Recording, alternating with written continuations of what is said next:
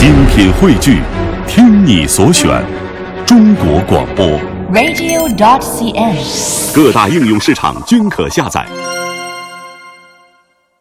文娱新闻现场，我们在；明星背后故事，我们听；文化产业走向，我们聊。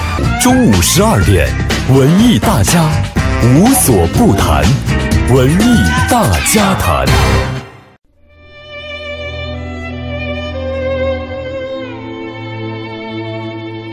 又是一个星期天的中午，你好吗，我的朋友？我是郭靖。相隔几周，我们终于又见面了。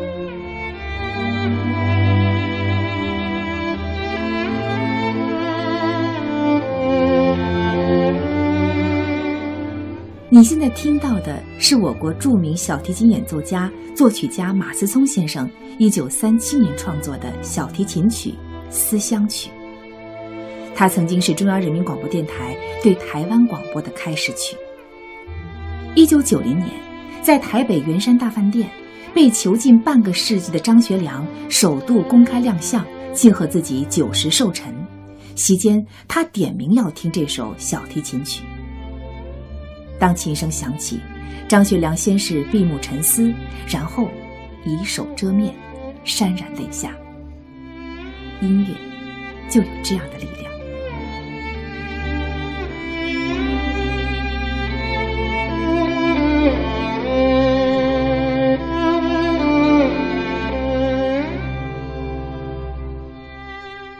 你现在听到的这个版本，演奏者是我国著名旅美小提琴家吕思清。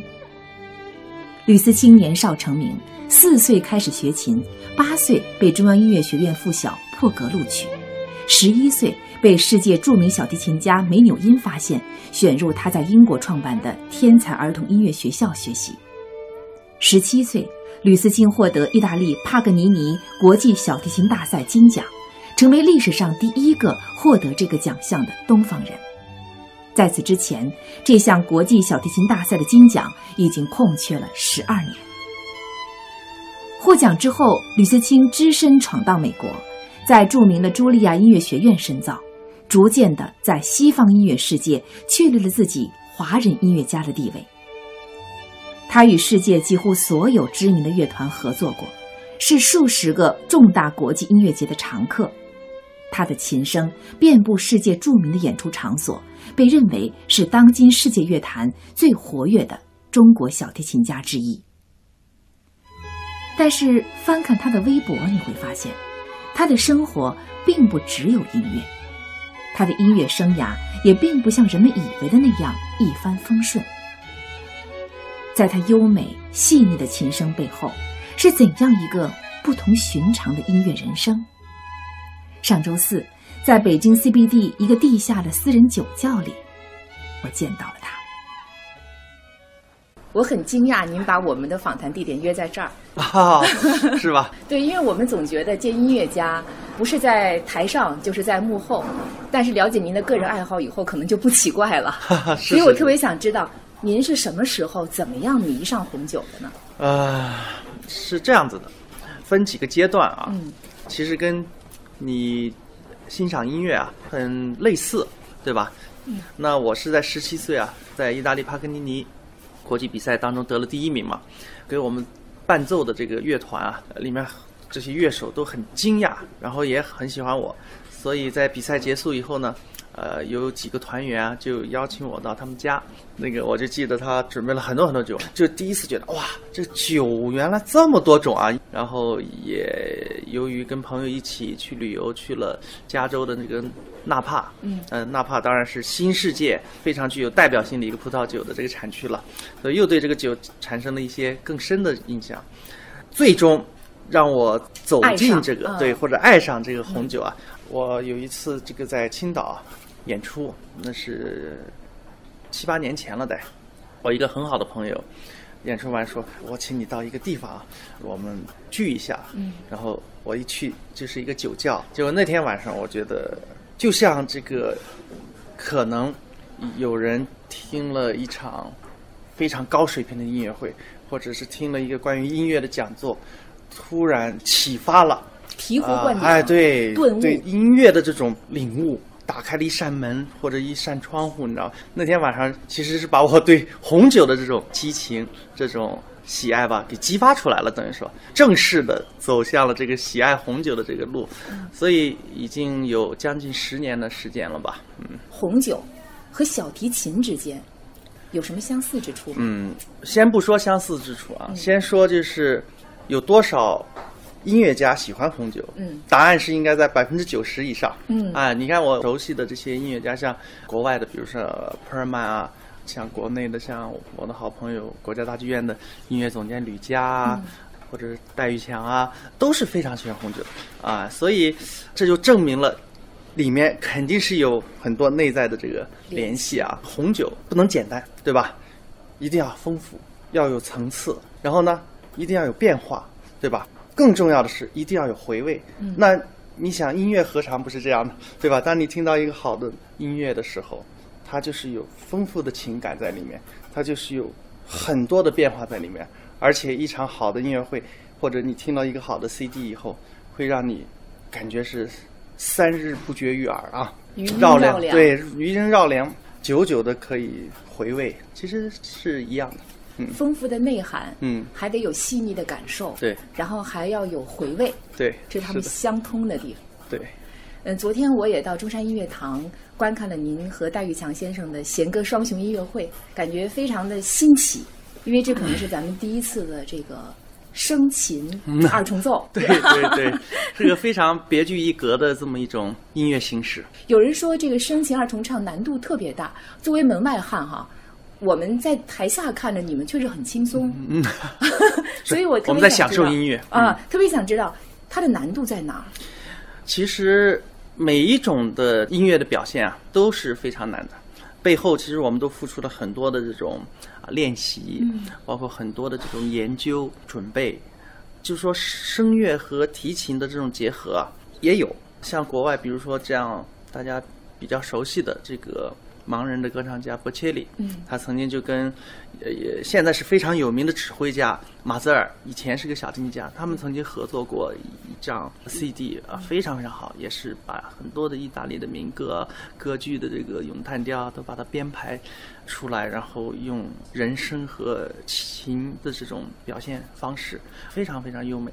作为一个乐器的这个学习者，我们的老师在我们的音乐表现的时候，经常跟我们说的一句话就是：当你不知道怎么去演奏一个乐句的时候，老师经常会说，你要想象你在唱这个乐句，因为唱是最自然的一种啊从内心的这种呃表现的方式，因为歌唱它一定是在最自然的地方才会呼吸，最必要的地方才会呼吸，所以就是乐剧的这种段落感。它的一种起伏是非常非常自然的，所以最高境界就是说，像歌唱一样把这个乐句给拉出来啊。当然，戴老师现在把它提升到另外一个层次，就是说一定要像这个小提琴演奏一样，把它这么给演奏出来。您现在收听的是周日中午十二点《文艺大家谈》，主播郭靖。我怎么觉得我们做广播的和您说的这个工作有相通之处一？样的嘛，这一样。对，一个好的主持人其实也是这样的，对 嗯你带给听众的也是一样的感受，对。呃，您和小提琴结缘已经四十一年了，啊，对，是的。呃，应呃该是、，其实不是，其实不是，应该是，呃，我今年多大？四十五了，45对吧？嗯应该是四十六年了。从妈妈肚子里。对对对，在那个时候就注定了我这一生要跟小提琴为伴。嗯，应该说现在您在台上演奏的很多曲目。都已经到达到炉火纯青的地步，而且很多都被乐迷们是奉为经典。我就特别想知道哈，像您每天在练琴的时候，对您现在来说，这个拉小提琴还有难度吗？你要克服的东西是什么？很多人都有这个疑问，而且很多人都经常会问我说：“哎你还练什么？对，你还练琴吗？这当然要练，而且要练得更多。其实对我来说啊，当然艺术是我终身去追求的一个东西啊，而我觉得“一无止境”这句话是特别恰当的，就是说你永远没有最好，终极的目标。哎嗯，只有更好，对吧？你做的越好，其实你就应该去试图做得更好，而且越让你觉得有责任，把更完美、更打动人心的音乐带给这个听众，一定是要超越自己，才会把最好的一种美好的感受、最好的一种感受带给更多的人。嗯那您能告诉我们，比如说在现在这个阶段，您给自己设定的要超越自己的是什么？很多啊，比如说，一个是自己的艺术的一种音乐的丰富度，对吧？这种丰富度就表现在可能我前些年只是专注于我的独奏，就像嗯一个音乐的这个学生学习者，他的梦想就是想当一个独奏家，这是至高无上的，对吧？每一个人都想站在乐队的前面拉独奏，对吧？但是只有很少的人可以这么去做，能达到这个目标。当你真的在独奏的这一方面走了很远，然后也取得了一点成绩以后，你会觉得你需要让你的音乐的表现更加的丰富。这就为什么前几年我又跟两个好朋友啊，大提琴家秦立威、钢琴家孙颖迪，我们又成立这个美节三重奏，跟一些志同道合的朋友组成这个实力乐团，让自己的音乐的这种表现可以有更多的一些变化。那包括昨天跟戴老师的这个弦歌，对吧？我们的这二重的独唱独奏的这个音乐，我觉得也是一种相互的一种音乐上的这种沟通，包括促进，包括一种灵感的激发，对吧？所以我觉得，就音乐的这种语言会更加的多元化，嗯会更加的丰富啊。那另外就是说，我一直在想的，要让自己最终有一样一个什么样的音乐的一种表现方式，对吧？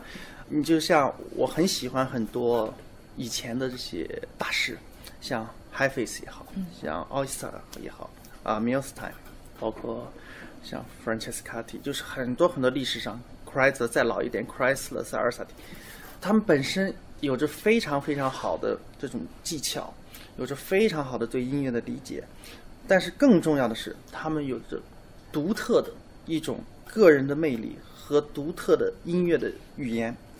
我觉得这个很重要，就是一种个性。这种个性呢，我觉得是有点像什么，就像你的一种呃标志，嗯，对吧？你是吕氏，你是戴氏，你是什么朗氏，或者就是我们经常在谈论，就说以前的大师和现在的一些演奏家，现在演奏家也非常非常优秀，但是呢，很多时候这种童话的这种感觉就会多起来，自己独特的这种个性反而就减弱了很多。哎，所以在这一方面，我觉得其实以前的大师是非常非常这个有意思的，就是他们真的是有自己对音乐独特的见解，而且通过自己的这种对于小提琴艺术的掌握，能够很好的把这种独特的见解、他们的演奏个性能够表现出来。吕思清出生在山东青岛一个知识分子家庭，他伴着哥哥们的琴声长大，从小就表现出对音乐异乎寻常的敏感。两岁时，每当哥哥们拉错音，他马上就能听出来，并显出莫名的焦躁。三岁和家人一起吃饭，他随手拿起两根筷子就能当琴，嘴里还哼着旋律。四岁那年，父亲郑重地将一把小小的提琴交到他的手上，从此开始了他与小提琴的不解之缘。很多人都以为音乐神童必然会出生在一个音乐世家，其实你不是。呃，对，呃，一半儿吧，不完全是对。嗯，父母其实是准确的说是音乐发烧友啊，对，但也正是因为啊、嗯他们，然后所以像你刚刚说的，从妈妈肚子里就开始熏陶。对，呃，我看那个央视的音乐人生采访你的时候，哈，你曾经非常动情的提到过你的父亲，嗯对谈到过父亲对你的影响。其实你八岁就离开家了，嗯然后和父亲应该说是聚少离多。那你觉得就是他到底在哪些方面深刻的影响了你呢？因为我一般回到家呢，都是就是说是度假的时候嘛，所以这暑假、寒假，所以都比较好的时候啊。过年，所以脑里脑子中的印象不是说过年家里在忙年夜饭，就是夏天回青岛，我们叫洗海澡，洗海澡是其实就是去游泳了，到海水浴场去游泳，所以都是比较美好的这种回忆啊。当然，我父亲是非常严厉的。我和我的两个哥哥其实都有这种畏惧感。对，在这一点上，我觉得可能中国比较传统的父亲，可能在孩子眼里都是这样啊，跟西方可能不太一样。但是我真正能够体会到，就说父母对孩子的这种无私的这种付出啊，还有对你一种那种无微不至的一种关系，或者是一种。无助的感觉，对吧？嗯，还是因为我有了孩子。其实很多的感受你自己没有的时候啊，你再去想象，都不是那么最真切的一种感受。所以我有了孩子以后，我突然醒悟了，就突然感觉到啊，原来我父母，特别是我父亲啊，用心良苦，对吧？你看，为了我们的孩子。就是为了我们我们三个三兄弟啊学琴啊，他抄谱子啊，他这个什么事情都不做，就是专注于自己的工作和还有音乐，对吧？然后为什么他就是会对我们那么凶？为什么要那么严厉的要要求我们？啊，后来才会知道。但是你认不认同呢？那是另外一回事。你能不能做到也是另外一回事。因为我跟我父亲的个性不一样，所以。我父亲能做到，我可能做不到，对吧？而且我可能也不太愿意，就说像我父亲那么严厉的去要求我的孩子。当然，我的内心知道那个可能更好，对对孩子可能更好。所以经常也是处于一种比较比较矛盾的这么一个状态当中。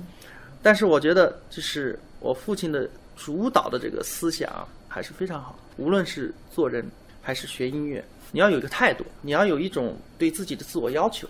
你要有一种自我约束，你做事情要认真。我也在试图灌输儿子这这些东西啊，但是这个小孩现在就是真的是就是诱惑太多。比我们的时候就好多，对不对？我们那时候如果也是什么电子产品一大堆，我们可能也不会那么专心的去做一件事情啊。因为其实学音乐也好，或者学一些其他的就是技术要求很高，或者是要孩子非常注意力集中的东西，对孩子来说是个很大的挑战，非常大的挑战。因为孩子天性是还是贪玩，对吧？还是喜欢就是喜欢去对自由，然后去探索很多很多很多东西，对吧？啊，所以让他们真正能够去集中精力、专注、认真去完成一个东西，还是不太容易的，还是要经过很多长期的一些训练。嗯，但是有些时候我父亲做的一些事情，不见得就说是说从节省的这个角度啊。嗯，当然我们确实在那时候我们的家境是比较差的，那是很小的，那可能才四五岁吧。嗯，我爸爸带我出去，夏天啊，去串门去找朋友去办事。一个下午，然后呢，很热的天，然后我就很馋，想吃根冰棍儿啊。然后我父亲就怎么也不肯给我买，对吧？其实你说那时候，嗯，几乎都是五分的冰棍。后来我父亲是说，他就是想要锻炼我的一种意志，吃苦的这个意志。哦，所以我父亲的这种锻炼的方式也比较这个特殊一些。当然，我也有我自己的，懂得克制自己的欲望，是吗？一个人的这个控制力其实是很重要、很重要的。但是我我也有我自己的方式。我爸不肯给我买，但是呢，我有我自己的方式能够吃到冰棍儿，也算正道吧。嗯。就是我们当时住在那个我们甘肃路二十七号嘛，那条马路是个斜坡，我们在那个中间，那个斜坡的最下面坡底呢，每天都会有一个大妈卖冰棍儿。然后我呢，我就会没事儿吧，我就去那儿，然后站在那看他，一直看他卖冰棍儿，看到他说：“小朋友，你是不是想吃冰棍儿？” 我说：“对对对，我给你两个冰棍儿。”嗯，不过我小时候长得比现在可爱，所以这个他们都很很喜欢我。一看，你看啊，这么可爱的一个小孩儿啊，这么热的天站我站在这看我卖了半天冰棍了，给他两根吧。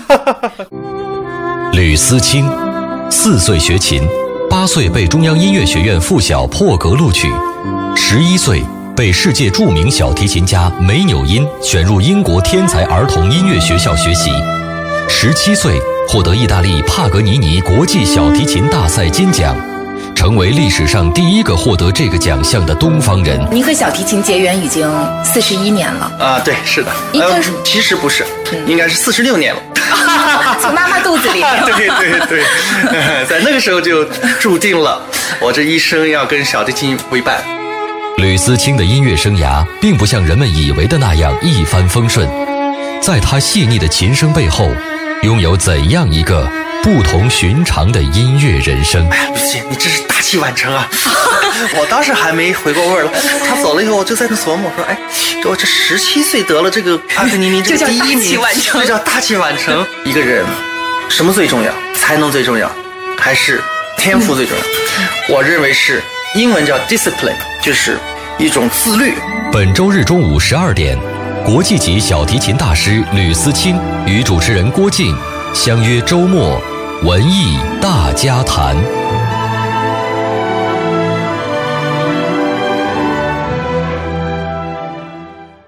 我看过你小时候的照片，很清秀。嗯，你现在是不是还记得四岁开始练琴的时候的那种经历呢？我其实不记得，但是我我记得是我自己要求的。呃，所以我觉得这个自己想去干一件事情吧，嗯，其实对父母来说就。减少了很多的麻烦，啊，因为小孩自己想，所以呢，他就会有一些主动性啊。当然，有的时候也觉得是上当了。呃，真正学起来的时候，哇，这么苦。对对对对，也不能跟小朋友去玩了，每天还要固定的练好好长时间这个琴嘛，然后反反复复就练一个一个动作一个曲子吧，练好多遍，也觉得很苦。但是我是觉得，就是就是要去做好一件事情，这种练习这种磨练是必不可少的。几年前我到瑞士去演出，我我一个好朋友啊，我们在聊，他是个外国人，然后呢，然后还有很多外国朋友一起聊，我们就突然谈起来，就说一个人什么最重要？是，他如果成功啊，呃，无论是运动员，无论是艺术家，是才能最重要，还是别的东西最重要，对吧？很多人说才能最重要，天赋最重要。我那个朋友。说我我认为是英文叫 discipline，就是一种自律。然后我跟我那个朋友说，我同意，因为其实你在某一个事情上，如果能够有一些能够就是说做得好，你这个天赋是毫无疑问必须要有。但是如果你没有一种自律，比如说你。你能够督促自己要不断练习啊，你能够抵制很多的诱惑。你说谁谁不想说整天就吃吃喝喝，整天出去玩儿，是吧？对吧？